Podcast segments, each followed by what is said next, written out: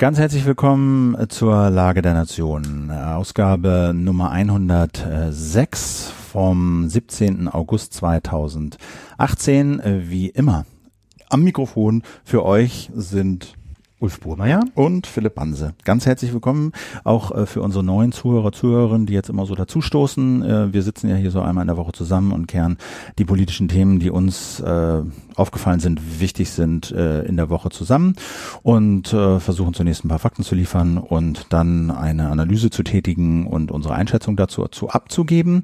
Und bevor wir da in die Themen einsteigen, gibt es immer so eine kleine Begrüßung und so ein bisschen Hausmitteilung. Und das ist diese Woche, sind es ein paar Veranstaltungen Veranstaltungshinweise nochmal, Ulf, ne? Ja, genau. Wir haben ähm, noch ein ganz paar Restkarten für die nächsten beiden Lage Live-Shows. Also wir machen ja alle paar Wochen mal eine Aufnahme unserer unserer Lage der Nationen vor Publikum. Ähm, das ist für uns ganz, ganz wichtig, vor allem hinterher mit den Menschen zusammenzustehen, noch ein Bierchen zu trinken und zu schauen, was gefällt euch an der Lage, was ist äh, für euch besonders wichtig. Ähm, deswegen finden wir das einfach sehr, sehr schön. Und da haben wir zwei Events noch in den nächsten Monaten. Zum einen in Neukölln, in Berlin, im, ähm, im Heimathafen, sehr schöner Festsaal. Ähm, gibt's am 6. September eine Lage live, da sind noch einige wenige Restkarten und dann für die Lage, ähm, war also wie gesagt Neukölln, 6. September und dann gibt's noch eine Lage live in Essen am 13. Oktober, fünf Wochen später, ähm, in einer sehr schönen alten Kirche. Also da gibt's auch jeweils noch ein paar Karten. Nicht mehr viele, aber wenn ihr das gerne, wenn ihr das gerne hören und sehen wollt, freuen wir uns sehr. Klickt euch rein unter tickets.küchenstud.io. Also tickets.küchenstud.io. Küche natürlich mit UE, weil es eine URL ist, nicht mit Ü. Wir ja haben sind jetzt gerade so ein bisschen in so einer Zeit, äh, das werdet ihr auch gleich merken, wo das, wo die Sendung jetzt nicht so, weil so super mega prall, oberpickepacke voll ist. Ähm, das liegt im Kern, das kriegt ihr ja auch mit an eurem täglichen Medienkonsum, an der parlamentarischen Sommerpause, die dazu führt, dass so speziell so in der Hauptstadt in Berlin, so in der Bundespolitik insgesamt, aber auch in den Ländern ein bisschen weniger los ist. Ähm, das liegt schlicht und ergreifend daran, dass die Parlamente mehr oder weniger Sommerferien machen. Das äh, heißt dann sitzungsfreie Woche. Das ist so, deckt sich dann so ungefähr äh, mit den Schulferien so in Deutschland, also Juni, Juli, August. Und ähm, das führt dann so dazu, dass eben auch der Bundestag so 60, 70 Tage quasi keine Sitzungen hat. Es finden keine Ausschusssitzungen statt. Das heißt, der politische Betrieb hier in Berlin, der kommt so ein bisschen zum Erliegen. Ne? Und dementsprechend auch in den Ministerien sind viele im Urlaub und so. Also da schläft Berlin so ein bisschen ein. Manche nutzen das, äh, diese Themenarmut, äh, auch dafür Themen zu setzen. Wir hatten das in der letzten Folge so ein, zwei von diesen Dingern, weil eben die Zeitungen und die Magazine und die Radio- und Fernsehsendungen gefüllt werden wollen und die Kollegen Journalisten dann gerne dieses Thema aufgreifen, was ihnen da vor die Füße fällt. Und manche nutzen dieses Sommerloch, um Aufmerksamkeit zu erregen und ähm, zu bekommen. Aber in der Regel so alles in allem äh, ist doch insgesamt ein bisschen weniger los und das gibt uns in dieser Sendung ähm, Gelegenheit, aber mal auf ein, zwei Themen ein bisschen tiefer einzugehen. Werbung beim Essen, da geht's ja für viele längst nicht mehr nur um die Nahrungsaufnahme, sondern um eine Art Lebensphilosophie. Ständig tauchen neue Trends auf, äh, die beim Abnehmen helfen sollen, die das Immunsystem stärken sollen oder schlicht ein langes und gesundes Leben versprechen. Und deswegen verzichten viele Menschen immer häufiger auf ganz bestimmte Nahrungsmittel. Essen keinen Fisch, essen keinen Weizen, essen keinen Zucker, trinken keine Milch zum Beispiel. Ja, sie testen Intervallfasten, die Steinzeitdiät und ernähren sich überwiegend von püriertem Obst oder Gemüse. Doch nur wenige dieser Ernährungstanz, ahnt das schon, äh, die lassen sich wirklich wissenschaftlich untermauern und sind so gesund äh, wie erhofft und wie versprochen. Und welche Diät Ernährungswissenschaftler empfehlen. Und warum es sich lohnt, sich unter Umständen über Trends auch hinwegzusetzen, das lest ihr in der Titelgeschichte der aktuellen Apothekenumschau. Jetzt in eurer Apotheke. Wir danken der Apothekenumschau für die Unterstützung der Lage der Nation. Werbung. Wir kommen zum ersten Thema. Und ähm, das ist ein Thema, was uns in der Lage schon häufiger beschäftigt hat, Ulf, nämlich äh, ein Einwanderungsgesetz. Horst Seehofer hat jetzt, sag mal, den Entwurf für Eckpunkte eines Einwanderungsgesetzes vorgelegt. Ja, das ist richtig. Ähm, wir haben uns mit diesem Thema schon öfter beschäftigt, auch äh, und da auch interessante Hörerhinweise. In diesem Fall waren es tatsächlich Männer bekommen, denn äh, dieses, wie soll ich sagen, dieses Schlagwort Einwanderungsgesetz ähm, macht ja als politische Forderung schon seit Jahren die Runde, ähm, ganz unabhängig davon, was da jetzt eigentlich genau darunter gemeint äh, oder damit gemeint sein soll. Und wir haben deswegen in der Lage auch schon öfter uns angeguckt, wo ist denn jetzt eigentlich wirklich der Bedarf? Also wo fehlt es denn tatsächlich jetzt an einem Einwanderungsgesetz und was gibt es möglicherweise schon. Und wir waren ehrlich gesagt selber ganz überrascht zu sehen, dass äh, in manchen Bereichen die Rechtslage in Deutschland äh, schon sehr, sehr gut ist und äh, man sich deswegen fragen kann, in manchen Bereichen, ob es ein Einwanderungsgesetz überhaupt braucht, ob das überhaupt irgendwas ändern würde. Andere Bereiche, Philipp, hingegen, sind durchaus noch ein Problem. Genau, also ähm, bevor wir sozusagen darauf eingehen, was Horst Seehofer da vorgeschlagen hat, glaube ich, müssen wir noch mal einen Blick auf den Status quo werfen, weil es eben nicht genau. so ist, dass es überhaupt keine Regelungen gibt für Menschen, die hier arbeiten wollen, nach Deutschland zu kommen. Äh, dass dieser Eindruck, der täuscht manchmal. Im Gegenteil, also hier neue Zahlen des Bundesamts für Migration sagen, es gibt heute schon über 107.000, also 107.600 Migranten, die für eine Arbeitsstelle hier in Deutschland bleiben durften und über 120.000 Menschen aus Staaten von außerhalb der EU, darüber reden wir ja immer, außerhalb der EU, aus, also 125.000 Menschen, die eine Aufenthaltserlaubnis bekommen haben, um hier eine Ausbildung zu machen. Also weit über 200.000 Leute, die hier aus Drittstaaten sind, weil sie hier entweder eine Ausbildung machen oder eine Arbeitsstelle bekommen.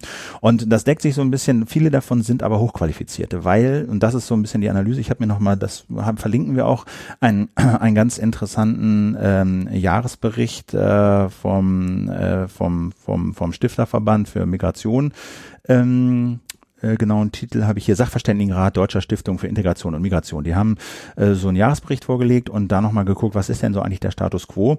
Und die haben festgestellt, relativ gut sind die Möglichkeiten, nicht nur relativ gut, sondern eigentlich extrem liberal sind die Möglichkeiten für Hochqualifizierte. Äh, das heißt, Leute mit akademischem Abschluss aus Nicht-EU-Staaten nach Deutschland zu kommen, um hier zu arbeiten. Die sagen, die kommen zu dem Schluss in diesem, in diesem, äh, in diesem, in diesem Jahresbericht, Zitat, die hiesigen Zuwanderungsregeln für hochqualifizierte Fachkräfte gehören mittlerweile zu den liberalsten der Welt. Und ähm, oh. dann haben ne, noch interessant, das, ne? genau, hätte, man, das so hätte man gar nicht gedacht. Das Ganze fußt auf so einer Blue Card der EU, also die im Prinzip für EU-weit regelt, Hochqualifizierte sollen in die EU kommen aus Drittstaaten, also nicht EU-Staaten, um hier zu arbeiten. Und ähm, diese Blue Card ist im Kern an drei äh, Bedingungen geknüpft. Du brauchst einen akademischen Abschluss, also einen Hochschulabschluss. Ähm, ja. Du brauchst einen Arbeitsvertrag und der dir ein bestimmtes Gehalt garantiert. So, unter diesen Bedingungen kannst du dann ein bis vier Jahre in die EU kommen und hier arbeiten. Deutschland, heute schon. Heute schon. Und Deutschland hat diese Regelung, diese Blue Card sogar noch erweitert. Die haben gesagt, na, in bestimmten Fällen kannst du auch weniger verdienen als dieses Mindestgehalt, das die EU da vorschreibt. Und sie haben gesagt, also, ähm, wenn du noch keinen Arbeitsvertrag hast, dann kannst du auch nach Deutschland einreisen, eine bestimmte Zeit, um dir hier eine Arbeit zu suchen. Du musst also noch keinen Arbeitsvertrag haben. Ja, oder es kann auch sein, du brauchst unter Umständen gar keinen akademischen Abschluss, wenn du ähm, in einem Mangelberuf arbeitest. Also das wird dann immer so definiert von, von deutschen Behörden, äh, zu sagen, ja, das und das ist gerade der Mangelberuf und wenn du zu so einem Mangelberuf gehörst, dann kannst du in, im Rahmen dieser Blue Card sogar nach Deutschland kommen, ohne einen akademischen Abschluss zu haben. Und dazu gibt es dann noch mehr Sonderregelungen für ganz bestimmte Gruppen, wie zum Beispiel Wissenschaftler, Sportler, Kulturschaffende, die dann noch weitergehende Privilegien bekommen. Und es gibt auch ähm, Sonderregelungen für Leute aus bestimmten Regionen, wie zum Beispiel aus dem Westbalkan. Also da hat sozusagen Deutschland äh, eine Regelungsrahmen geschaffen, der noch über das hinausgeht, was die EU geschaffen hat, aber eben für Hochqualifizierte in der Regel und allgemein. Also der, der klassische, der indische Programmierer, der hier in Deutschland Apps schreibt ja, zum Beispiel. So, ne? Ähm, das sind jetzt auch keine Massen. Also ich habe gelesen, 2015 äh, kamen mit der Blue Card irgendwie 14.000 Leute oder sowas nach Deutschland. Ähm, das sind jetzt auch keine keine Massen, aber für diese Leute gibt es durchaus ähm, sagen wir mal, Regelungen und wohl auch sehr liberale Regelungen äh, im Vergleich zu anderen äh, weltweiten Industrieländern, um nach Deutschland zu kommen. Ja. Schlecht dagegen sind die Chancen für, äh, für beruflich Qualifizierte, also die eine ein Ausbildungs, die Beruf, in Berufen arbeiten, die eine Ausbildung voraussetzen, weiß nicht, Krankenpfleger, ja, Kita-Betreuer etc., Erzieher. Ähm, und da ist die Haupthürde äh, laut dieses Gutachtens, ähm, dass du hier vor der Einreise nachweisen musst, dass du eine Ausbildung im Ausland bekommen hast, eine Berufsausbildung, die deutschen Standards entspricht. Und wer, okay. wer, wer weiß, wie, wie, wie hier die Ausbildungsordnung ist und wie stolz die ganzen Deutschen auf ihre ganzen duales äh, Ausbildungssystem sind, der weiß, das hat kaum ein Land. Das ist total schwer zu erfüllen, eine gleichwertige, sagen wir mal, Ausbildung vorzuweisen, bevor du nach Deutschland kommst, die der, die der deutschen Berufsausbildung in deinem Beruf entspricht. Und da sind die Vorschläge äh, in diesem Gutachten gewesen. Also ähm, sagen wir mal, äh, lass die Leute doch für eine Ausbildung auch einwandern. Dann können sie hier ihre Ausbildung machen und dann haben sie eine, die gleichwertig ist. Oder, sagen wir mal, formuliert diese Gleichwertigkeit nicht so formal streng, ja, und guckt auf irgendeine Ausbildungsordnung in Ghana, sondern sagt, okay, die Ausbildung mag vielleicht nicht so gleichwertig sein, streng wie in Deutschland, aber nimmt noch andere Kriterien hinzu. Sprecht ihr gut Deutsch? Habt ihr vielleicht noch ein bisschen Geld? Okay, dann könnt ihr trotzdem kommen, obwohl eure Ausbildung streng genommen vielleicht nicht formell gleichwertig ist. Also das war so die, die, die Quintessenz dieser, äh, dieser Analyse. Für Hochqualifizierte gibt es sehr gute Möglichkeiten, für geringqualifizierte, oder nicht geringqualifizierte, aber für Leute mit ähm, normaler Berufsausbildung ist es eher schlecht. Und, und das ist das Dritte, es ist ein totaler Flickenteppich. Es sind äh, sehr viele Regelungen, es ist aber sehr schwer zu überblicken. Das haben wir auch in der, in der nicht in der letzten Lage, aber in der letzten Lage, der, in der wir das Thema behandelt haben, ja. äh, irgendwie analysiert, dass es schon genau. sehr viele Regelungen gibt, aber die sind halt kaum zu überblicken. Genau, ich meine, das war doch, das war ja unsere Quintessenz. Ich glaube, wir hatten noch nicht ganz so in dieser Schärfe erkannt, äh, dass es einen Unterschied macht, hochqualifizierte und quasi mhm, beruflich, genau. äh, akademisch das ist mir jetzt auch erst klar geworden, genau. Ne, das ist ja, das ist quasi Neuigkeit, aber was uns klar war damals schon, was wir auch gesagt haben, also eigentlich ist das Problem weniger die Rechtslage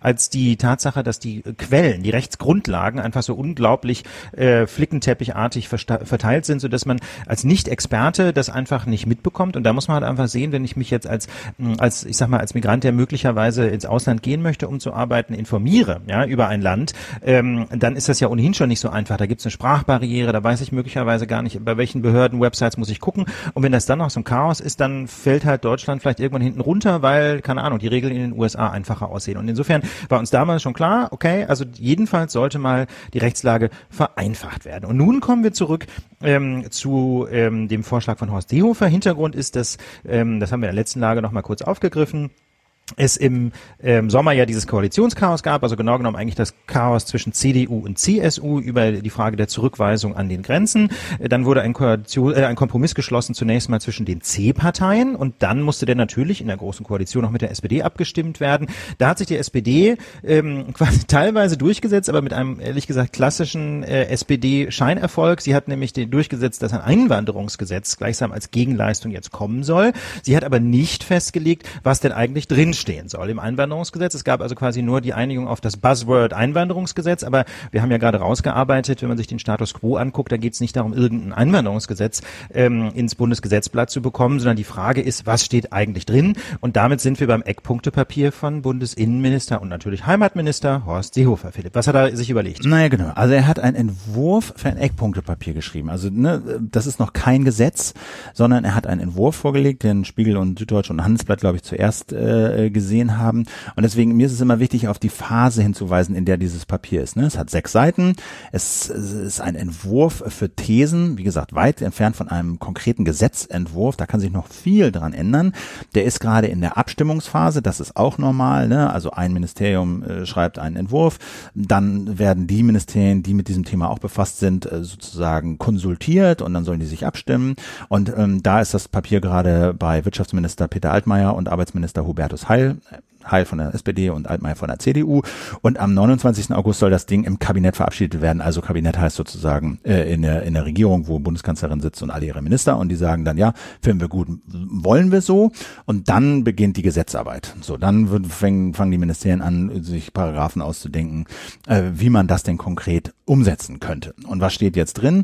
Also im Kern ist, glaube ich, der, der muss man sich vor Augen halten, die Bundesregierung laut diesem Eckpunktepapier von Seehofer bekennt sich dazu, also beruflich qualifizierte oder Menschen insgesamt aus Drittländern, also nicht EU, sondern Drittländer, Fachkräfte nach Deutschland zu holen, weil sie glaubt, wir brauchen die aus wirtschaftlichen Gründen. Es gibt einfach nicht genug, äh, vor allen Dingen in der Zukunft, demografischer Wandel, Leute werden immer älter.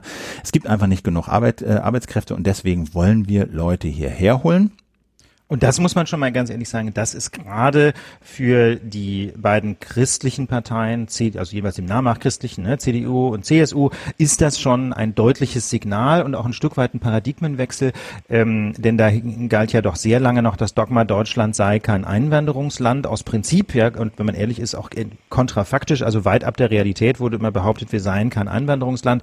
Und ähm, dieser Grundsatz wird doch jetzt schon jedenfalls ganz massiv aufgeweicht und das finde ich äh, das muss man auch mal anerkennen, mhm. wirklich äh, einfach eine Einsicht in die Realitäten. Das finde ich, muss man den C-Parteien hoch anrechnen. Genau, also und mit, äh, mit so einem zukünftigen Anwendungsgesetz steht es in diesem Entwurf, sollen Fachkräfte aus dem Ausland eben ein Zitat, klares und verlässliches Signal über ihre Chancen und Perspektiven in Deutschland äh, bekommen. Und da geht es natürlich im Kern darum, wer darf zu Arbeits- und Ausbildungszwecken kommen. Und da heißt es dann, bei entsprechender Qualifikation soll die bisher geltende Beschränkung auf Berufe mit Personalengpässen entfallen. Ja, also das habe ich gesagt, also gerade bei bei, bei ähm, Berufen mit einer Ausbildung. Da gab es dann halt häufig, äh, ne, wurden halt Berufe definiert, wo wir gerade Leute brauchen. Und die durften dann nur kommen und andere nicht. Und das änderte sich dann aber auch, das soll wohl empfallen. Dann diese sogenannte Vorrangprüfung für einheimische Bewerber, die soll wohl zumindest gelockert werden. Also da ging es dann irgendwie bei der Vergabe von offenen Stellen immer darum, dass geprüft werden musste, erstmal, ja, kann denn diese Stelle nicht auch jemand aus der EU oder aus Deutschland wahrnehmen? So, und das war dann mhm. immer, äh, dann immer Zeit gekostet und es war komplex und das alles irgendwie aufgehalten und so. Ähm, da waren auch viele genervt. Das soll zumindest gelockert werden, ohne jetzt genau zu sagen, wie. Ja. Ähm, dann soll auch der befristete Aufenthalt zur Jobsuche erleichtert werden. Ne? Also da ist die Zeitspanne unklar, es soll keine Sozialleistungen bezogen werden können. Ähm, aber ja, genau. Du hast doch noch hier, was hast du noch eingeschrieben? Aber wie soll ein Inner ND überlegen, während er einen Job sucht? Ach so, genau. überleben, ne? wenn er keine Sozialleistung ja. kriegt, meinst du? Genau. Ne? Ja, also das, das ist so ein bisschen das äh, schon ein bisschen das Problem. Also ich finde es grundsätzlich natürlich gut, dass man jetzt nicht mehr aus dem Heimatland, zum Beispiel aus Indien heraus, sich den Job suchen muss, denn da kann man sich vorstellen, wie schwer das eigentlich ist. Ähm, auf der anderen Seite ist es natürlich so, dass äh, das nicht ganz einfach wird, nach Deutschland zu kommen und dann hier ein paar Monate oder auch nur ein paar Wochen zu überleben, wenn man äh, eben aus einem Land mit einem viel niedrigeren äh, grundsätzlichen Einkommensniveau kommt. Ne? Insofern ähm, kann man sich die Frage stellen, wie sinnvoll ist diese Regelung? Denn ähm, wenn jemand erfolgreich in ein sozialversicherungspflichtiges Arbeitsverhältnis vermittelt wird innerhalb von ein paar Wochen, dann kann man davon ausgehen, dass er also binnen kürzester Frist ja quasi die die Investition, ja, die möglicherweise ein Sozialsystem in diesen Menschen jetzt getätigt hat, äh, auch wieder einspielt. Ja, dann hat er möglicherweise ja in vier oder acht mhm. oder zehn Wochen ähm, vier Wochen Sozialhilfe wieder einbezahlt. Also da, da bin ich mir noch nicht ganz sicher. Ich meine, ich verstehe schon, woher wo das herkommt. Ne? Damit will man natürlich irgendwie ähm, so Neidargumentationen äh, von vornherein ähm, den Boden entziehen, dass er keiner sagt, wie, die dürfen hier hinkommen und kriegen erstmal Kohle. Ähm, aber da glaube ich, muss man noch mal, zwei, noch mal zwei Minuten drüber nachdenken, ob, wenn man nicht schon sagt, wir lassen Arbeitsmigrationen bewusst zu, weil wir sagen, wir brauchen diese Leute, ob man dann nicht ähm, da auch einfach die Bedingungen so ein kleines bisschen praxisnäher gestaltet. Weil, wie gesagt, es ist eine Investition. Es geht ja nicht darum, den Leuten was zu schenken. Es ist eine Investition darin, dass sie kommen können überhaupt und dann hier was beitragen können zu unseren Sozialsystemen. Und so wie das hier gestrickt ist, ähm, geht es ja um Menschen, die nur befristet hier bleiben können zur Arbeitssuche. Das heißt, wenn die nicht halbwegs bald was finden, Klammer auf, und dann ja auch die Sozialkassen mitfüllen, äh, dann dürfen sie eh nicht bleiben. Also na, na genau, dann soll die Fortbildung ähm, erleichtert werden mit dem Ziel, in Deutsch, einen in Deutschland äh, anerkannten Abschluss äh, zu bekommen. Das ist das, was ich eben sagte. Da muss man nochmal äh, genau abwarten, wie das denn aussehen soll. Fortbildung wo? Fortbildung in diesen Herkunftsländern, Heimatländern äh, der Leute, äh, Fortbildung hier. So sollen die dann quasi hier weitergebildet werden, um quasi ihren Abschluss äh, hier in Deutschland zu machen. I don't know, aber geht auf jeden Fall in die in die richtige Richtung, da eben sozusagen mal so diese Hürde äh, des gleichwertigen Abschlusses äh, ein bisschen mhm. zu senken. Genau. Äh, ähnliche Letzter Richtung Punkt, auch, genau. der noch drin steht, äh, die bisherigen Vorschriften, das hatten wir ja auch immer wieder angemahnt, die Vorschriften sollen neu strukturiert verein und vereinheitlicht werden. Das ist auf jeden Fall eine gute Idee, damit man eben als Interessent oder als Interessentin überhaupt versteht, was gilt in Deutschland. Wichtig ist noch allerdings bei diesem Echo, äh, bei diesem Papier von Seehofer ganz deutlich zu sagen, was steht nicht drin. Also steht noch nicht drin, ähm, ob es eine Auswahl der Bewerberinnen und Bewerber geben soll und wenn ja, wie. Also die SPD hatte da so eine Art Ranking, so ein Punktesystem ins Spiel gebracht. Das steht noch nicht drin. Und auch, äh, auch auch nicht drin steht, und das ist vielleicht sogar ähm, eigentlich der heiklere Punkt noch, ähm, bislang ist es so, wenn man sich, äh, als wenn man nach Deutschland kommt und dann einen Asylantrag stellt, dass man quasi auf dieser Schiene humanitäres Bleiberecht unterwegs ist, dann kann man nicht wechseln mit einmal in den Bereich der Arbeitsmigration, also quasi auf die ökonomische Spur. Und ähm, da gibt es jetzt aber eine Diskussion darum, ob man nicht diesen Spurwechsel erleichtern soll, denn mal ganz ehrlich, wenn jemand ohnehin schon in Deutschland ist und sich doch quasi nach den neuen Spielregeln für die Arbeitsmigration eigentlich in Deutschland bewerben könnte, ja, warum soll man ihm dann äh, quasi da einen Strich durch die Rechnung machen, nur weil er schon in Deutschland ist? Das ist ja irgendwie völlig, völlig sinnfrei. Und ähm, insofern ähm, gibt es da eine Diskussion darüber, ob man nicht diesen Spurwechsel auch erlauben soll und ermöglichen soll. Äh, und diese, äh, diese Diskussion findet interessanterweise sogar quer zu den Parteilinien statt. Also es gibt ein deutliches Votum von Arbeitsminister Hubertus Heil, SPD, für den Spurwechsel, aber auch zum Beispiel der ähm, Ministerpräsident von Schleswig-Holstein, Herr Günther von der Christlich-Demokratischen Union, hat sich für den Spurwechsel ausgesprochen. Das steht bislang noch nicht drin im Seehofer Papier, ähm, aber ich könnte mir sehr gut vorstellen, dass das noch nachgebessert wird. Ja, genau. Philipp, also, was ist dein Fazit? Naja, also es ist ein Entwurf und er kommt von Horst Seehofer. Ja, da weiß man nie, was passiert. Da weißt du nie, was hinten rauskommt. Und es ist, wie gesagt, noch ein, ein frühes Stadium in so einem politischen Prozess. Ja. Ähm, aber, aber, es ist jedenfalls mal ein Prozess äh, angestoßen worden. Es ist ein Prozess angestoßen worden. Der wurde ja auch von, von Arbeitgeberverbänden und so begrüßt. Ich glaube nur auch, dass sich die Arbeitgeber da flexibel zeigen werden müssen. Also, denn ähm, ein anderer Punkt sind ja auch so, dass, dass, dass äh, IT-Arbeitskräfte, das haben wir jetzt ausgelassen, die sollen halt auch kommen können, wenn sie halt, ähm, sagen wir mal, nicht äh, jetzt äh, den abgeschlossene Berufsausbildung oder Hochschulstudium haben, wenn sie wirklich gute Praxiskenntnisse vorweisen können. Aber da würde ich, glaube ich, auch, dass sich die Unternehmen da auch anpassen müssen und dass sie eben ein bisschen wegkommen von ihrer Titel- und Zeugnisorientierung, äh, sondern da eben auch beim Recruiting ein bisschen flexibler werden müssen, um rauszufinden, was können denn diese Leute wirklich und brauchen wir die und können sie vielleicht was, obwohl sie kein Zeugnis haben. So. Ja, das ist zum Beispiel in den USA völlig selbstverständlich. Ne? Wenn du dich da auch bei, bei Top-IT-Unternehmen bewirbst, Zeugnisse sind denen völlig egal. Also ich habe das mal äh, ehrlich gesagt aus Spaß mal durchgeführt, äh, als ich äh, als ich in den USA gelebt habe, äh, habe ich mich mal mit Dropbox beworben, ähm, einfach aus Interesse, wie weit man so kommt. Und ich habe da glaube ich drei oder vier Bewerbungsrunden gemacht, obwohl ich ja formal nicht die geringste IT-Qualifikation habe. Ne? Ich bin dann irgendwann rausgeflogen in einer der letzten Runden, bevor sie mir ein Angebot gemacht hätten. Ja. Das fand ich schon, das fand ich eine total krasse Erfahrung, dass in diesem ganzen, also ich habe natürlich alle möglichen Gespräche geführt und dann so quasi vor, testweise vorprogrammieren müssen und so, ähm, dass ich da ohne jede Qualifikation, glaube ich, drei Runden überlebt habe. Äh, das wäre in Deutschland, glaube ich, heute noch kaum denkbar und da müssen wir einfach flexibler werden. Das Entscheidende ist eben nicht, ob ich so ein DIN A4-Blatt habe, auf dem steht, ich bin, ich bin irgendwie ein großer Fuchs, sondern die entscheidende Frage ist doch, was ich da am Keyboard auf die Reihe kriege. Ja. Dann, also was ich mich noch gefragt habe, ist, was ist eigentlich der Perspektive der Leute, die da angeworben werden? Also was man ja nicht will, ist so eine Art Gastarbeiter in Anführungsstrichen reloaded. Ja, genau. Also, das ist halt, ja. Da, was ist das Problem? Das müssen wir vielleicht das Problem sagen. ist, nicht jeder, was ist das Problem? Wir hatten in den 60er Jahren ja schon mal dieses Phänomen, ne? Deutschland im Wirtschaftsausschwung und brauchte wahnsinnig viel Arbeitskräfte. Deutschland hat die angeworben, in der Türkei vor allen Dingen, aber auch in anderen Ländern. Und die hießen dann Gastarbeiter. So, Gast, weil die gehen ja wieder nach Hause. Und stellt sich aber raus, hups, wenn die hier arbeiten, Häuschen haben, Familie gründen und mal sechs Jahre hier sind, die gehen nicht wieder gehen nach überhaupt Hause. Nicht. Die, gehen, die sind hier. Ja. Warum auch? Fühlen sich wohl, äh, machen ihren Job und so äh, sind halt jetzt hier in dem, in, ja, leben jetzt halt hier und sind eingewandert. Und äh, diese Bezeichnung und dieses Mindset, oh, das sind Gastarbeiter und die sind ja nur Gäste hier und die gehen dann gleich wieder. Das war ein Riesenproblem. Ist meiner Meinung nach heute noch ein Riesenproblem, die Nachwirkung. Einfach so nach dem Motto, das sind nicht jetzt nicht Leute, die sind eingewandert, die leben jetzt hier und sind hier und kriegen Kinder und die bleiben dann auch hier und ähm, so unsere Gesellschaft wandelt sich und äh, so, ja, ist jetzt so, äh, sondern äh, die gehen ja wieder nach Hause. Und das war, hat zu einer totalen, sagen wir mal, Realitäts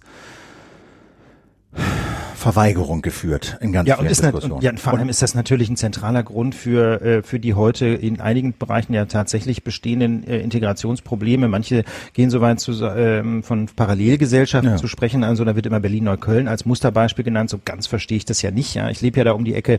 Aber gut, ähm, jedenfalls, wenn es tatsächlich solche Integrationsprobleme gibt in Deutschland, wenn das denn so ist, dann äh, spielt jedenfalls eine große Rolle, dass da einfach äh, die, die Bundesrepublik damals, die, der, der Westteil Deutschlands, ähm, mit der mit der Lebenslüge im Grunde äh, operiert hat, Genau. äh, die gehen alle wieder nach Hause. Und Genau. deswegen, das äh, ist, glaube ich, dein Punkt, Philipp. Ne? Das darf nicht wieder passieren. Nein, das Wenn man die Leute passieren. ins Land holt, dann muss man das zumindest mit der mit der Perspektive tun, die so gut wie irgend möglich zu integrieren. Ja, genau. Und das ist, glaube ich, auch die Verantwortung, die aus sowas er erwächst. Ja, also das ist ja auch hier, du hast es ja auch gesagt, ähm, das ist ja hier kein humanitärer Pfad, wo man den Leuten hilft, sondern das ist äh, diese, diese, dieses Einwanderungsgesetz äh, entspringt einem sehr, sagen wir mal, nationalen, wenn du so willst, wirtschaftlichen Interesse. Wir brauchen Arbeitskräfte.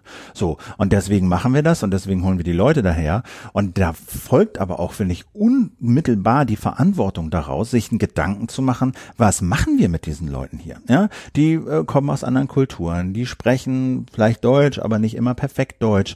Ähm, die kriegen Kinder, ähm, die müssen zur Schule gehen und so. Und das finde ich ist die viel viel größere Frage. Ähm, wie reagiert unsere Gesellschaft darauf? So brauchen wir ein Integrationsgesetz? Ich ich weiß es nicht. Ich glaube, das steht auch in diesem Gutachten, was ich am Anfang zitiert habe. Das steht, wir brauchen nicht, sagen wir mal, Spezialgesetze, um irgendwie Menschen mit irgendwie anderen Eigenschaften in unser System zu integrieren, sondern wir brauchen auf allen Ebenen Gesetze, die durchlässig sind, die durchlässiger sind für Menschen, die so ein bisschen von der Norm abweichen.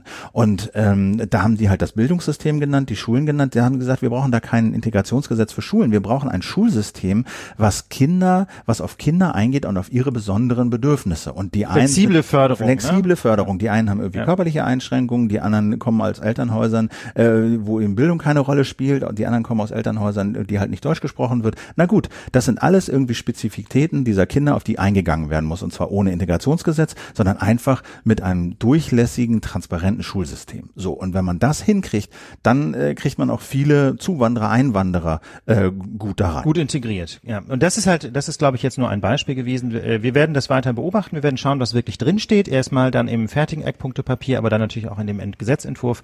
Ähm, aber wir dachten, es lohnt sich einfach mal so ein bisschen dieses, dieses große Thema Einwanderungsgesetz von verschiedenen Perspektiven zu beleuchten, denn mit dem Buzzword alleine ist Nee, genau. nicht, nichts erreicht. Ne? Ich glaube, Nächstes Thema. Na, na, lass uns einen Punkt noch machen, Ulf. Ein Punkt ist mir noch wichtig. Und zwar, ähm, ich finde dieses Ding, und das habe ich auch bei unserer Diskussion gemerkt, ähm, ich finde es wichtig zu sagen, ähm, dieses ein, das ist auch Symbolpolitik, dieses Einwanderungsgesetz, aber es ist eine Symbolpolitik, die völlig andere äh, eine völlig andere Richtung vorgibt. Als Leute, als diese Symbolpolitik, wir äh, schließen fünf Leute an der Grenze aus und sehen zu, wie wir die Leute draußen halten, anstatt zu sagen, wir gucken, wie wir Leute reinkriegen. Und das ist ein, glaube ich, diese Diskussion über so ein Einwanderungsgesetz ist eine gute Symbolpolitik, weil wir uns als Gesellschaft jetzt darüber auseinandersetzen können, wie wollen wir Leute hierher und wie wollen wir mit ihnen umgehen. Das ist eine viel, viel produktivere und zukunftsweisendere Debatte, als zu gucken, wie halten wir fünf Leute an der Grenze ab. So, den Punkt wollte ich noch machen. Jetzt kommst du zum nächsten Thema. Sami A. Ja, ganz genau. Sami A., ähm, ein Islamist, ähm, manche sagen auch ein Gefährder, ähm, der ähm, in Deutschland ehrlich gesagt für eine große Diskussion gesorgt hat, äh, die über den Einzelfall weit hinausreicht, ähm, nämlich eine Diskussion über das Verhältnis der Verwaltung, der sogenannten Exekutive, ja, die Gesetze ausführt, ähm, und der Gerichtsbarkeit, ähm, die das Handeln dieser Exekutive, dieser Verwaltung kontrollieren soll. Ähm, denn da hat es in diesem Fall besorgniserregende Entwicklungen gegeben, ähm, die jedenfalls aus meiner Sicht äh, es notwendig machen, darüber mal ein bisschen genauer nachzudenken. Wie gesagt, Sami A gilt als gefährlich und ähm, man hätte ihn eigentlich gerne außer Landes. Jedenfalls viele ähm, Politikerinnen und Politiker in Nordrhein-Westfalen, wo Sami A. lebte, nämlich in der Stadt Bochum, wollten ihn so schnell wie irgendwie möglich loswerden äh, und deswegen abschieben in sein Heimatland Tunesien. Das Problem dabei ist allerdings, dass ähm, auch Tunesien äh, ein Problem hat mit Sami A. Auch Tunesien hält ihn für einen Terroristen und deswegen ähm, gab es die große Sorge, dass Sami A., wenn er tatsächlich in Tunesien ankommt, ähm, harten Befragungen bis hin zur Folter ausgesetzt werden könnte. Und diese Sorge äh, hatte nicht irgendwer, sondern immerhin das sogenannte BAMF, das Bundesamt für Migration und Flüchtlinge. Dieses BAMF hat allerdings für ganz kurzer Zeit, 2018, seine Haltung zu dieser, ähm, zur Frage der Abschiebung von Sami A. nach Tunesien geändert. Wie gesagt, eigentlich hatte es entschieden, kann nicht abgeschoben werden wegen der Foltergefahr. Dann hat es aber diese Meinung vor einigen äh, Monaten geändert.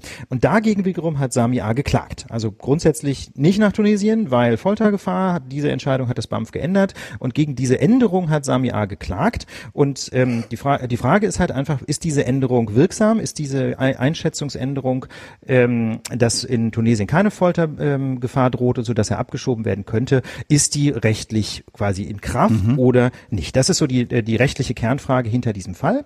Und ähm, dieser Fall spielte dann vor dem Verwaltungsgericht in Gelsenkirchen. Das ähm, hat sich damit und da gibt es, ähm, da gab es dann ja eine ganz interessante Pressemeldung, ne? Irgendwie, äh, die ja, die ist allerdings nicht vom VG Gelsenkirchen. Das, äh, das ist noch quasi ein Schritt weiter. Ah, diese okay. Pressemitteilung. Wir sind jetzt erstmal noch in der quasi in der ersten Instanz. Das VG Gelsenkirchen hatte diese Akte auf dem Tisch und ah, äh, okay. die Frage mhm. war dann, wann eigentlich soll denn Sami A abgeschoben werden? Und da haben die ähm, und da gibt es also normalerweise so ein so ein Vertrauen zwischen den Gerichten und den Behörden. Das heißt, das Gericht sagt, hey, liebe Leute, wir haben hier einen Fall auf dem Tisch ähm, und sagt uns doch mal, ob ihr gerade abschieben wollt oder nicht. Und ähm, normalerweise, wenn das Gericht sagt, wir prüfen das noch, dann ist für die Behörden völlig selbstverständlich, dann wird da auch nicht abgeschoben. Hier allerdings ist es so gelaufen, ähm, dass man dem VG Gelsenkirchen gesagt hat, es gab eine Flugbuchung für die Abschiebung am 12. Juli um 22.15 Uhr. Also die Behörden Juli, haben das gesagt. Ja. Haben das, der, die Stadt Bochum wohl hat das dem VG mitgeteilt. Ich weiß nicht, bin nicht ganz sicher, welche Behörde. Auf jeden Fall, äh, die Behörden sagten, 12. Juli 22.15 gab es mal einen Flug, den haben wir jetzt gecancelt. Was sie aber dem VG nicht mitgeteilt haben, war, dass sie für den 13. Juli 6.30 Uhr, also nur gut acht Stunden später, einen neuen Flug gebucht haben. Mit anderen Worten, man hat das VG nicht belogen direkt, man hat aber eine entscheidende Information, nämlich die Buchung eines zweiten Abschiebefluges unterschlagen. Das VG Gelsenkirchen sollte also ganz offensichtlich ausgetrickst werden.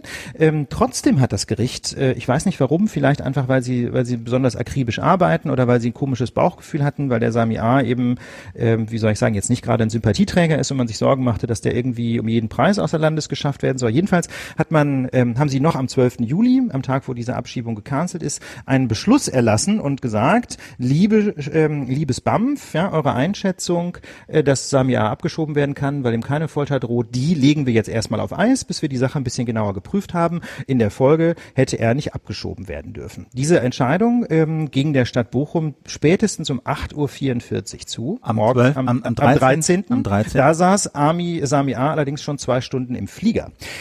Und jetzt ist die zentrale Frage, was hätte passieren müssen. Ähm, darüber streiten sich die Gerichte, Philipp. Und da ist jetzt eine Pressemitteilung rausgekommen vom Oberverwaltungsgericht, also quasi von der zweiten und letzten Instanz in diesem Verfahren. Und das Oberverwaltungsgericht hat glasklar gesagt, ähm, da hätte reagiert werden müssen. Man hätte diese Abschiebung sofort abbrechen müssen. Es war ähm, offensichtlich rechtswidrig, trotz dieser Entscheidung, die bei der Stadt Bochum angekommen ist, Sami A. noch äh, etwa eine halbe Stunde später den tunesischen Behörden zu übergeben. Und ähm, deswegen also abbrechen, genau, also die hätten sozusagen umdrehen müssen. Mit dem Flieger. Ja, oder ich weiß nicht, ich kenne die Details nicht, ja. ob das ein Linienflug war. Man hätte Sami A. halt wieder mit nach Deutschland ja. nehmen müssen. Man hätte ihn, nimm mal denn die Übergabe von den deutschen Polizisten an die tunesischen war ja noch nicht passiert. Man hätte also diesen Vorgang unterbrechen müssen und man hätte Sami A. wieder mit nach Hause nehmen müssen. Das wäre, sagte, das hatte zunächst schon das Verwaltungsgericht Gelsenkirchen entschieden. Das hat jetzt auch das OVG für Nordrhein-Westfalen gesagt. So geht es nicht. Äh, es kann nicht sein, dass deutsche Behörden ein Verwaltungsgericht hinters Licht führen. Es kann nicht sein, dass eine Behörde wie die Stadt Bochum Bochum äh, eine vollziehbare Gerichtsentscheidung, wie in diesem Fall Abschiebung darf nicht vorgenommen werden, ähm, sehenden Auges ignoriert. Die war angekommen bei der Stadt Bochum und sie hätte sofort und ohne Diskussion umgesetzt werden müssen. Da kann man nicht sagen, nee, das lassen wir jetzt alles laufen und, ähm, und äh, ignorieren, was ein Gericht gesagt hat. Okay, und das heißt jetzt was? Also ich meine, er ist ja in Tunesien. Das heißt jetzt praktisch, äh, dass er in Tunesien ist. Ähm, was das genau bedeutet, äh, das lässt sich letztlich noch nicht sagen. Das hängt natürlich auch von der Kooperation der tunesischen Behörden ab. Jedenfalls die deutschen Behörden sind verpflichtet, alles dafür zu tun, dass er zurückkommen kann. Ähm, ich denke auch, eigentlich ist äh, in dem Fall gar nicht so wahnsinnig spannend, ob wie Sami A. jetzt wieder nach Deutschland kommt, sondern das wirklich Spannende an dem Fall ist, ähm, was es bedeutet, wenn, wenn eine Behörde eine Gerichtsentscheidung bewusst ignoriert. Wir hatten das schon vor einigen Wochen mal beim Fall Wetzlar das will ich jetzt nicht ganz rekapitulieren, ja. aber das könnt ihr nochmal nachhören. Das war um Ostern rum, das müsste die letzte Folge aus dem März 2018 gewesen sein. Ähm, genau, da haben wir über den Fall Wetzlar gesprochen, wo die Stadt eine Anweisung des Bundesverfassungsgerichts ignoriert hat. Und jetzt erleben wir eben im Fall Sami A., dass wieder mal eine Kommune und auch andere Behörden, auch das BAMF und Landesbehörden aus NRW, äh, eine Gerichtsentscheidung schlicht und ergreifend vom Tisch wissen. Aber man könnte ja argumentieren, naja gut, okay, das ist jetzt ein bisschen doof gelaufen, aber jetzt ist er halt in Tunesien und er ist ein Gefährder. Mein Gott, so, dann bleibt er jetzt halt da. Könnte man ja argumentieren. Ja, aber wo ist denn dann das Problem? Ich denke, dass, äh, dass man da schon sehr deutlich sagen muss, ähm, so pragmatisch funktioniert es eben nicht im Rechtsstaat. Es ist eben nicht legal, illegal, uns doch egal, sondern das Entscheidende ist, dass Behörden in einem Rechtsstaat sich äh, zu jeder Zeit äh, nach Recht und Gesetz verhalten. Und wenn es eine Gerichtsentscheidung gibt, die vollziehbar ist, dann muss die auch eingehalten werden. Also man kann nicht einfach so argumentieren, ist doch super, wenn er weg ist, wir wollen ihn hier, hier nicht mehr haben, sondern ähm, der entscheidende Frage ist, ähm, kann man ihn im Einklang mit unserer Rechtsordnung außer Landes schaffen? Schaffen. Und das war in diesem Fall nicht möglich und die Behörden haben sich darüber hinweggesetzt. Da kann man sich jetzt höchstens noch die Frage stellen, warum ist denn das eigentlich ein Problem, wenn Behörden sich darüber hinwegsetzen? Naja, also ich würde jetzt mal so laienhaft sagen, äh, es gibt eine Gewaltenteilung. Genau, das würde ich auch so sehen. Also. Ähm, das ist, das ist eigentlich, das ist äh, in der Tat eine der zentralen Säulen unseres Rechtsstaats, auch des Rechtsstaatsprinzips, ähm, dass eben die, das Handeln der Behörden, das Handeln der Exekutive letztlich der gerichtlichen Kontrolle unterliegt und die, äh, die Gerichte einfach das letzte Wort haben. Und ähm, man kann es nicht anders formulieren. Wenn, wenn Behörden das nicht mehr einhalten, wenn sie also ganz bewusst dafür sorgen, dass das Wort eines Gerichts äh, leer läuft, dass es ignoriert wird, dass es in der Praxis nicht umgesetzt wird, dann sägt man an letztlich an dem rechtsstaatlichen Ast, auf dem wir alle sitzen. Das ist, äh, ich, mir, mich macht das wirklich sehr betroffen und es macht mir auch irgendwie so ein bisschen Angst, ähm, denn wenn, wenn Behörden so handeln, ja, dann, äh, dann gibt es eben überhaupt keinen Weg mehr, sich ähm, ihrem, ihrem, letztlich ihrem Willen oder auch ihrer Willkür in den Weg zu stellen. Ja, die Behörden äh, in unserem Land sind nun mal diejenigen, die letztlich die Macht haben. Die, also bei der Polizei ist das besonders greifbar, ne, weil die ja über das Gewaltmonopol verfügt, aber auch andere Behörden, die setzen einfach Fakten, dadurch, dass sie sehr viele Mitarbeiter haben, dadurch, dadurch, dass sie ganz viele, über ganz viele Mittel verfügen, über Geld, über Maschinen, über Räumlichkeiten, ja, über Infrastruktur. Das heißt also, wenn deren Handeln nicht mehr rechtlich kontrolliert werden kann, weil das Wort von Gerichten ignoriert wird, ja, dann, ähm, dann bricht einfach unser Rechtsstaat als solcher auseinander. Also das sind, das sind quasi äh, Zersetzungserscheinungen, ähm, die, die man jetzt nicht mehr wegbeten kann mit, ist doch gut, dass Sami A weg ist. Ich finde das, ich finde es wirklich ein großes Problem. Ähm, und äh, dazu gibt es zum Beispiel in dieser Woche auch einen sehr spannenden Kommentar von Herbert Prantl in der Süddeutschen Zeitung, ähm, der gesagt hat, also das Rechtsstaatsprinzip und diese, diese Gewaltenteilung und äh, ehrlich gesagt auch die äh, sogenannte Rechtsschutzgarantie, ja, dass man also das Handeln der Exekutive stets äh, gerichtlich überprüfen lassen kann, ähm, ist Bestandteil einfach jeder Ordnung, ähm, jener Ordnung, gegen die letztlich sogar die, alle Deutsche das Recht zum Widerstand haben. Also dieses Widerstandsrecht aus dem Grundgesetz ist natürlich jetzt nicht für Einzelfälle wie Samia gedacht, sondern es ist für Situationen gedacht, die vielleicht so erinnern an das Frühjahr 1933, als die Nazis in Deutschland das, äh, die Macht übernommen haben und die Weimarer Reichsverfassung ähm, systematisch ausgehöhlt haben. Ja, das heißt also, diese Krisensituationen, das sagt auch Brandl, haben wir jetzt noch nicht, aber erinnert dran, äh, dass das halt einfach ein Kernbestand ist äh, unserer Staatlichkeit ähm, und da sollten eigentlich alle Bürgerinnen und Bürger ganz unabhängig vom Schicksal von Sami A. und ganz unabhängig von der Frage, wie gefährlich der Typ ist oder auch nicht, sollten da aufstehen und sagen, nein, das geht überhaupt gar nicht, äh, was die Behörden hier getan haben. Ähm, da, äh, da muss einfach, da müssen auch Konsequenzen gezogen also ich meine, die, die, die ähm, Präsidentin des, des Oberverwaltungsgerichts in NRW, Ricarda Brands, die sagt ja, hier wurden offensichtlich die Grenzen des Rechtsstaats ausgetestet. Also ganz bewusst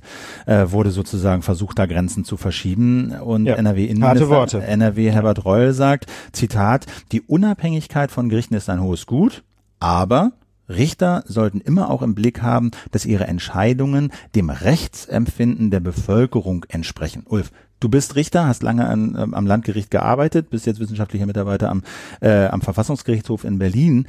Müssen Richter bei ihren Entscheidungen das Rechtsempfinden der Bevölkerung im Blick haben? Nein. Da muss man ganz deutlich sagen, das ist nicht die Aufgabe des Gerichts, ähm, quasi nach dem gesunden Volksempfinden zu urteilen. Das hatten wir schon mal. Ja, wer sich für dafür interessiert, dem sei das Buch von Ernst Frenkel äh, ans Herz gelegt, der Doppelstaat, ja, der also quasi die Aushöhlung der Justiz im Nationalsozialismus sehr schön analysiert hat, wo es also neben den quasi normalen unpolitischen Verfahren dann einfach eine Art Paralleljustiz gab, wo das gesunde Volksempfinden durchregiert hat. Ähm, also das ist, äh, ich finde, dass damit hat sich Herbert Reul für immer von, für jedes politische Amt in Deutschland äh, diskreditiert der Mann gehört sofort in die Wüste geschickt, ähm, denn äh, an das gesunde Volksempfinden oder also wie er das jetzt etwas euphemistisch äh, nennt, Rechtsempfinden der Bevölkerung zu appellieren, ähm, das ist nicht die Aufgabe. Das, jeder Richter würde seinen Amtseid verletzen. Der ist an Recht und Gesetz gebunden und nicht darin, was der Stammtisch in der Eckkneipe denkt. Also das ist, das, das zeigt ein so grundsätzlich abwegiges Verhältnis ähm, zum Rechtsstaat von Herrn Reul, äh, dass ich nicht verstehe, wieso der Mann noch seinen Job hat. Also ganz ehrlich, ähm, wir haben in der, in der Lage, glaube ich, noch nie eine Rücktrittsforderung erhoben Publikum. Aber in diesem Fall geht es einfach überhaupt gar nicht daran vorbei. Das ist auch nicht nur unsere Meinung oder meine Meinung jedenfalls, sondern auch zum Beispiel die Meinung von Christian Rath in der Taz, ähm, rechtspolitischer Korrespondent der, der Tageszeitung in Karlsruhe, ähm, der auch ganz klar gesagt hat, das ist jenseits der roten Linie. Also der Mann ist nicht mehr tragbar. Äh, wenn wir da nämlich hinkommen, dann höhlen wir ehrlich gesagt die Demokratie völlig aus, wenn Richter nämlich und Richterinnen natürlich auch nicht mehr danach entscheiden, was die Gesetze vorsehen, sondern was sie glauben, was der Stammtisch gerade denkt, ja, oder weil, keine Ahnung, was die letzte Infratest DIMAP-Umfrage sagt, dann haben auch die Parlamente ihre Steuerungsfunktion verloren. Das muss man sich mal überlegen. Wenn Richter und Richterinnen nicht mehr nach Recht und Gesetz urteilen, sondern nach dem gesunden Volksempfinden, dann kann in, dann können die Parlamente nicht mehr steuern, was die Gerichte tun. Ja, und dann ist es mit der Demokratie völlig vorbei. Ja, wenn nämlich auch die Legislative letztlich ihren Einfluss verliert darauf, was die Gerichte entscheiden und damit, wie gesagt, über die Gerichte natürlich auch, was die Exekutive tut. Also was da jetzt ähm, in unserem öffentlichen Diskurs laut ausgesprochen wird, äh, das kann einen wirklich nur noch erschaudern lassen. Und da, äh, wie gesagt, also Herbert Reul ist aus meiner Sicht fällig. Ähm, und man, man kann natürlich nur versuchen, dem Ganzen noch irgendwie, äh, das hat er nicht so gesagt, ja, aber man kann natürlich versuchen, dem Ganzen noch einen wichtigen Impuls zu entnehmen, nämlich ähm, dass es natürlich ein Problem ist, wenn das Rechtsempfinden der, der Bevölkerung und die Rechtslage, ja, der, was in den Gesetzen gleichsam festgelegt ist, auf Dauer weit auseinanderklaffen. Das ist natürlich für die Akzeptanz eines Rechtsstaats ein Aber das Problem. ist doch nicht das Problem der Richter, sondern das müssen doch dann Parlamente ändern, oder nicht? Genau, du Bingo. Mehr kann man dazu nicht sagen. Das ist dann, muss nämlich Herbert Reul, der ja immer Minister ist und damit die Möglichkeit hat, ähm, über sein Kabinett auch Gesetzentwürfe vorzulegen, dann muss er eben Gesetze ändern. Wobei das in diesem Fall im Wesentlichen Bundesrecht ist und äh, Europarecht und so, das geht wahrscheinlich gar nicht oder nur ganz schwierig. In diesem konkreten Fall, Sami A, hätte, äh, kann, das, äh, kann das Land NRW vermutlich nur wenig tun. Aber jedenfalls ähm, diese, diese, wie soll ich sagen, ein Spannungsverhältnis zwischen dem Rechtsempfinden der Bevölkerung einerseits und der Rechtslage andererseits, das können nur Parlamente auflösen. Ja, also natürlich können die Gerichte das Gesetz äh, oder die, das Recht, quasi die Gesetze innerhalb der Spielräume auslegen. Also das will ich jetzt nicht in Abrede stellen, aber gegen das Gesetz zu entscheiden, weil es der Stammtisch will, das ist der Untergang des Rechts. Rechtsstaats. Das also geht einfach nicht. Nur zum Abschluss noch ein Sprecher der Stadt Bochum sagte, sie wollen jetzt äh, Sami A. nicht zurückholen, sondern er müsse selber wieder nach Deutschland einreisen. Das Auswärtige Amt müsse ihm ein Visum für die Ausreise stellen. Und wir als Stadt, also als Stadt Bochum, sagt er, äh, geben der Anwältin von Sami A. jetzt eine Kostenzusage für den Rückflug. Mal sehen, was daraus wird. Wer glaubt ja. übrigens, ähm, dass, äh, also wie soll, wie soll man den Bogen am besten machen? Also ja, ich will, ich würde noch einen Punkt ja. machen, den, äh, den ähm, du hast, ähm, der zu dem zu dem Punkt äh, Spannungsverhältnis äh, dem Rechtsempfinden der Allgemeinheit, dem, dem angeblichen, ja, wobei es das ja kaum gibt. Das ist ja einfach, sind ja viele Millionen Menschen, die alle was Unterschiedliches denken und der Rechtslage. Wenn es da wirklich ein Spannungsverhältnis gibt, wie gesagt, man kann die Rechtslage ändern, aber ich würde auch ganz deutlich ähm, an äh, politische Entscheidungsträger, aber auch an Entscheidungsträgerinnen in den Medien äh, appellieren, möglicherweise das Rechtsempfinden der Bevölkerung auch nicht einfach wie Gott gegeben hinzunehmen. Möglicherweise liegt einfach jetzt mal jetzt etwas provokant äh, formuliert der Pöbel einfach auch mal falsch. Ja, möglicherweise sind, äh, wenn es denn zum Beispiel eine Mehrheit für die Todesstrafe gäbe in Deutschland, was wohl gar nicht der Fall ist, ja, vielleicht ähm, ist, vielleicht wäre das dann auch einfach mal eine abwegige Forderung, der man im politischen Diskurs entgegentreten muss. Das ist ein Gedanke, den ich schon in ganz vielen Kontexten hatte in den letzten Jahren, ähm, dass man auch so ein bisschen so, äh, dass, ich, dass mir häufig auffällt, dass im politischen Bereich gleichsam wie das Kaninchen auf die Schlange, ja, die äh, die Menschen stieren auf die Umfrageergebnisse und dann glauben, sie müssten eins zu eins umsetzen, was gerade akut irgendwie die Bildzeitung bei den Leuten für Emotionen hervorgerufen hat. Da würde ich dagegen halten und sagen, dass der Gag bei der repräsentativen Demokratie, ja, dass man eben nicht äh, ständig Volksabstimmungen macht, sondern dass man Menschen wählt, die dann verantwortungsbewusste Entscheidungen treffen, hoffentlich. Äh, der Gag bei der repräsentativen Demokratie ist doch gerade, dass man nicht eins zu eins macht, was die Mehrheit will, sondern dass man auch mit der Mehrheit oder mit den Menschen generell in einen Diskurs tritt und wirbt für bessere, für möglicherweise bessere Ergebnisse. Ja, also um bei dem Beispiel Todesstrafe zu bleiben, vielleicht kann man ja einfach eine Mehrheit auch drehen, indem man einfach sagt, die Todesstrafe ist eine richtig bescheuerte Idee aus den folgenden zehn Gründen. Und da würde ich einfach sagen, das ist eine Frage des demokratischen Diskurses und auch deswegen liegt Herbert Reul falsch. Ja, nicht nur, weil er sich so weit entfernt von unseren Verfassungsprinzipien, sondern auch, weil er, weil er diesen, dieses vermeintliche Rechtsempfinden der Bevölkerung verabsolutiert und, äh, und letztlich damit dem politischen Diskurs auch eine Absage erteilt. Er sieht überhaupt nicht mehr, dass es sein Job wäre als Minister, für die Entscheidung der Gerichte zu werben, ja, anstatt so populistisch zu sagen, die Gerichte sollen es so machen wie der ja. Stammtisch. Und und, da würde ich sagen, da ist nämlich die Brücke zu unserem nächsten Thema, nämlich erschreckend kurz. Ja, also ähm, das, was Herbert Reu sagt und dieses, dieses, diese, diese Vorstellung äh, von Rechtsstaatlichkeit und der Aufgabe von der Exekutive und dem Verhältnis auch zu den Richtern, ähm, die ist nicht so weit entfernt von dem, was Donald Trump macht. Ja, und da sind wir nämlich ja. beim nächsten Thema. Ähm, du hast mich letztes Mal gefragt, äh, ja, warum ist denn Trump ein Antidemokrat? Und ich habe dann so ein, zwei Argumente gegeben und eins, was ich nicht genannt habe, war eben ähm, die, äh, sagen wir mal, Feindlichkeit gegenüber den Medien und die wirklich strategischen Versuche, die Glaubwürdigkeit der Medien zu unter, unterlaufen. Und da haben sich jetzt in dieser Woche am Donnerstag 350 Zeitungen, das ist echt viel, 350 Zeitungen, und zwar von links nach rechts in den USA, ähm, koordiniert äh, darauf geeinigt und das dann auch gemacht, nämlich Leitartikel zu veröffentlichen für die Pressefreiheit und um sie zu verteidigen gegen Donald Trump. Der Boston Globe hatte dazu aufgerufen, 350 Zeitungen haben mitgemacht, eben aus dem Grund, weil Trump immer wieder strategisch versucht, Medien, Glaubwürdigkeit von Medien zu untergraben, sie als Fake News und auch Feinde des Volkes ähm, und sowas äh, zu bezeichnen. Und die SZ schreibt auch, äh, dass diese Dissens nicht irgendwie nur Impuls ist, sondern wirklich äh, dieses Dissen, dieses Mediendissen äh, nicht nur Impuls ist, sondern wirklich Strategie. SZ schreibt gegenüber Vertrauten, habe Trump gesagt, ähm, dass die Leute den Medien irgendwann halt nicht mehr glauben werden, wenn er dauernd äh, sie, sie torpediert und das Vertrauen in die Medien untergräbt. Und das ist eindeutig Strategie und ich finde es gut, dass US-Zeitungen äh, sich da jetzt mal wehren und, und Sulzberger, der Herausgeber äh, der New York Times, war ja auch neulich mal vor ein paar Wochen bei Trump und hat ihm da wohl auch deutlich die Leviten gelesen. Ich glaube nicht, dass das was ändert, aber das zeigt, äh, sagen wir mal, wie groß äh, die Furcht äh, der Medien in den USA geworden ist. Also da gibt's ja wirklich, äh, die werden ja angefeindet, die Medien auf Trump-Veranstaltungen. Äh, gibt äh, Leute, äh, Talkhosts, die sagen, bewaffnet euch äh, im Falle des Falles, falls die Medien bei euch vor der Tür stehen und so. Also da, was da, äh, sagen wir mal, an klimatischen Veränderungen sich gerade tut, ist extrem erschreckend. Und ich finde es halt gerade auch von dieser Diskussion dann ne, ähm, wichtig, in Deutschland darauf hinzuweisen wenn solche, sagen wir mal, Grenzüberschreitungen passieren, wenn fundamentale Prinzipien unserer Demokratie, unseres Rechtsstaats so im Alltag dann mal so eruieren ja, und äh, erodieren. Und ähm, äh, ja, wo das dann am Ende hinführt und die, die Extremversion ist halt gerade in den USA zu sehen. Und ähm, deswegen machen wir auch zum Beispiel diesen Fall Reul so stark, ja. nicht? weil das eben nicht einfach nur ein, ein dummer Mensch ist, ein dummer Politiker oder ein dummer Kommentar eines Politikers, sondern sondern weil das dann einfach brandgefährlich ist. Es ist einfach geistige Brandstiftung. Was ja. Wenn du dann wirklich, also wenn du anfängst, Ämtern nicht mehr glauben zu können, weil die vor Gerücht lügen, ja, weil ja. du dich nicht mehr darauf verlassen ja. kannst, dass ein Gericht eine Entscheidung trifft und die auch umgesetzt wird, weil die, ja. weil die, weil die Behörden das einfach ignorieren. Ja. Und wenn du den Medien nicht mehr glaubst, glauben zu können, weil sie diskreditiert werden äh, von Trump und ihnen sozusagen sie zum Frei, zum, zum Abschuss auch freigegeben werden und ein ja. Klima etabliert wird, wenn der Präsident sagt, die Medien sind alle, sind alles Idioten, sind Volksfeinde, ähm, dann, dann wird einfach an, an, an fundamentalen Stützpfeilern so einer, so eines Gemeinwesens gesägt. Ja, das heißt nicht, dass Medien als einzige Zeitung falsch liegen können, dass sie Fehler machen. Keine Frage. Aber wenn du das System an sich pauschal so diskreditierst, dann bist du ein Antidemokrat. Punkt. Punkt.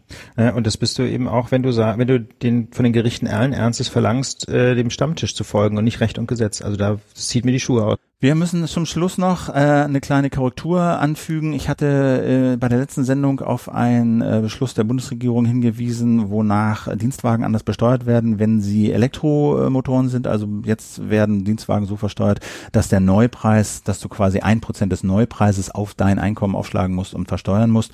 In Zukunft als, als Geldwerten Vorteil. Als Geldwerter ja, Vorteil, genau. Und äh, in Zukunft soll es halt so sein, ähm, dass nur der halbe Neupreis versteuert werden muss, also dass deine, dass deine Belastung sinkt sinkt, wenn du als Dienstwagen ein Elektroauto hast, was ich übersehen hatte, ganz ehrlich, äh, schlecht recherchiert war, ähm, dass äh, das eben nicht nur für reine Elektroautos gilt, sondern auch für Hybridfahrzeuge, also ähm, ja. Fahrzeuge, die sowohl einen Elektroantrieb als auch einen Verbrennungsmotor drin haben.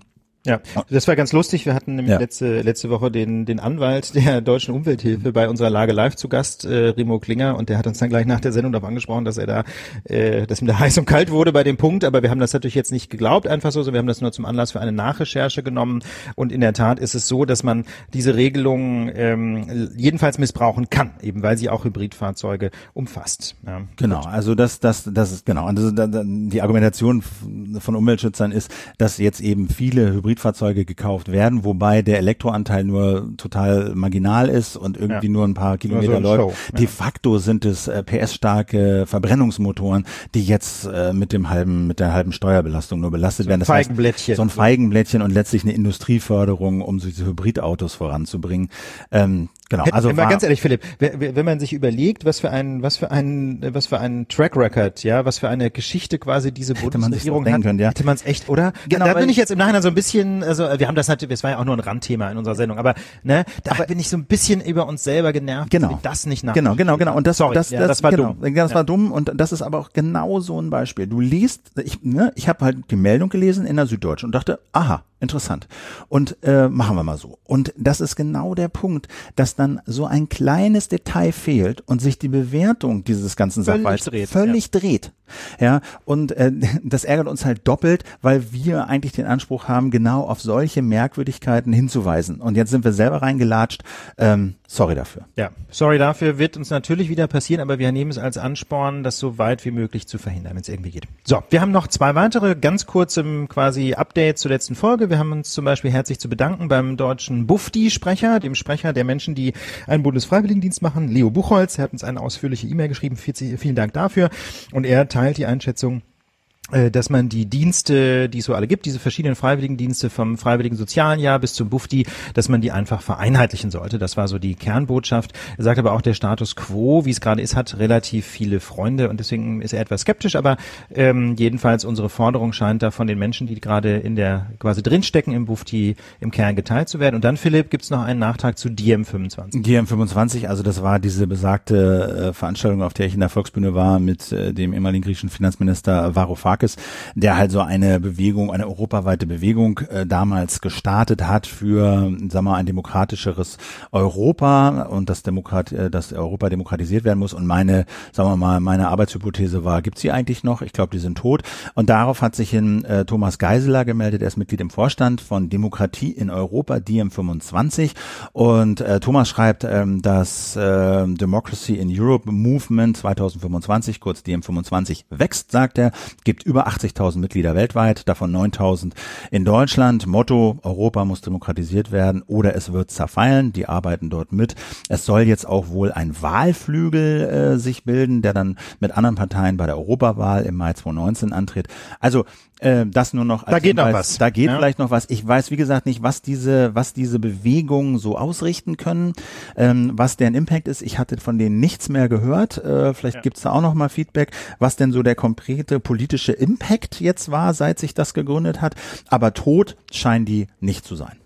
In diesem Sinne würde ich sagen, Philipp, ist die Lage der Nation in dieser Woche abschließend erörtert. Genau, ein bisschen eine Sommerloch, eine verkürzte Sommerloch-Variante, aber dafür aber dafür aber Themen ein bisschen ausführlicher und wirklich tief behandelt. Also fühlt sich für mich gerade gut an. Ähm, wir freuen uns auf eure Kommentare in ähm, in unserem Blog. Das ist lagedernation.org.